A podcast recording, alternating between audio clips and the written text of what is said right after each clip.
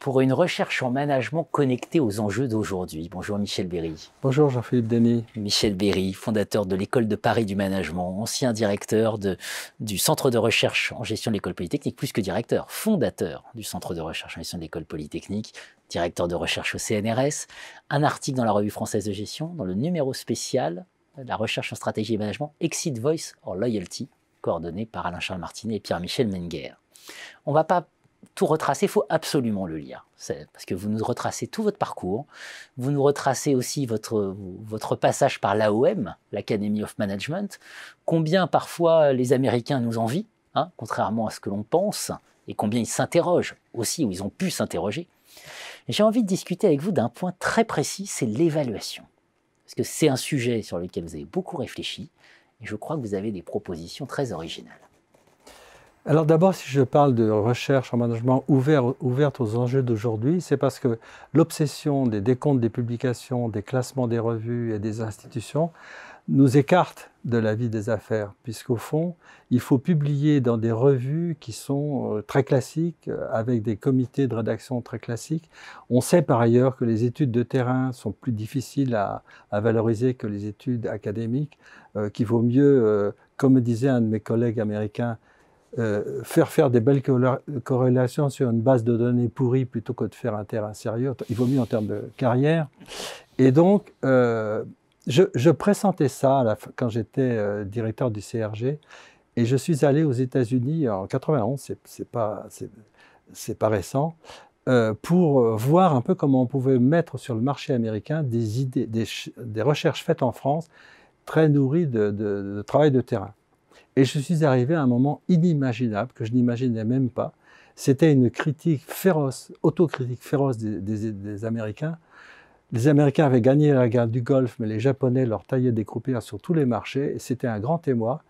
Et quand je suis arrivé, euh, dans toutes quand je suis arrivé à Philadelphie j'ai vu des articles de la presse qui disaient c'est la faute au business school, les profs sont trop coupés du réel, la recherche ne dit rien d'intéressant par rapport à nos enjeux d'aujourd'hui.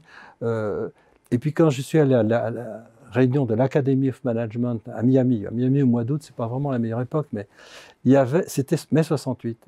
Le président de l'Academy of Management disait il faut absolument qu'on change notre politique de publication. Des, des, collègues disaient, quand on voit notre incapacité à nourrir la réflexion de l'Amérique sur la manière de rebondir face mm. à la domination japonaise, on peut dire que nous sommes un symptôme de la décadence américaine. Et la salle du non, la cause. C'est bon. Et moi, je racontais de ma petite musique. Ce qu'on fait au CRG, c'est des recherches de terrain. Et j'étais stupéfait. Les gens disaient Ah, mais, mais c'est ça qu'il faut, qu'il faut faire. Mais comment vous avez fait? Ben, Il dit c'est, Bon, pour mener des recherches originales, il faut prendre son temps. Par exemple, quand j'ai créé le CRG, je voulais faire une approche à l'interstice de plusieurs disciplines et j'ai une idée simple. On ne publiera rien pendant cinq ans, absolument rien, dans les revues académiques, parce que sinon... Euh, Il faut un peu de courage et de caractère, là. Hein. voilà. et, on ne publiera rien le temps de fabriquer une équipe, de fabriquer une problématique. Les Américains étaient absolument sidérés, mais c'est totalement impossible chez nous, comment faire, etc. Bon, quand je suis revenu d'Amérique, je me suis dit, il y a franchement une idée bête, c'est copier les Américains. J'ai écrit un article dans Gérer comprendre que faire de l'Amérique? Première stratégie, copier les Américains. C'est bête parce qu'on sera moins bon que sur le registre. Et en plus, ils disent qu'il faut tout casser. Deux, euh, cultiver les différences sur la base de nos singularités. Il y a des choses qu'on peut faire en France. Dans les grandes écoles, on peut faire des choses patientes. Dans les universités, à l'époque, je me disais, la gestion des carrières, c'est tellement le foutoir que si on fait des choses aventureuses, on risque rien, contrairement aux États-Unis. Et donc, c'est une, invitation à, l'expérimentation et à l'audace. Et puis, bon, les Français sont élevés dans l'idée qu'ils sont quand même géniaux. Quoi. Ils sont, les Américains, c'est des nains sur des épaules de géants. Les Français sont géniaux. Donc, donc c'est quand même un endroit où on peut être inventif. Et il reste évidemment à régler la question de l'évaluation. Alors, les choses ne se sont pas arrangées du tout.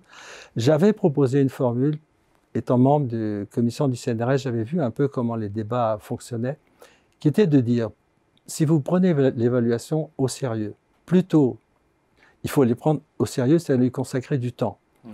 Au lieu de décompter les publications euh, paresseusement pour juger les candidats, je vous propose d'organiser les l'évaluation sur la base d'une analogie avec la justice. Il y aurait le candidat qui présenterait ses travaux. Alors d'abord, les débats seraient publics et non pas euh, dans, dans Même les si les délibérations après peuvent être Ah, secrètes. Les hein. délibérations sont secrètes, mais les débats sont publics, comme ça au moins on entendrait les arguments.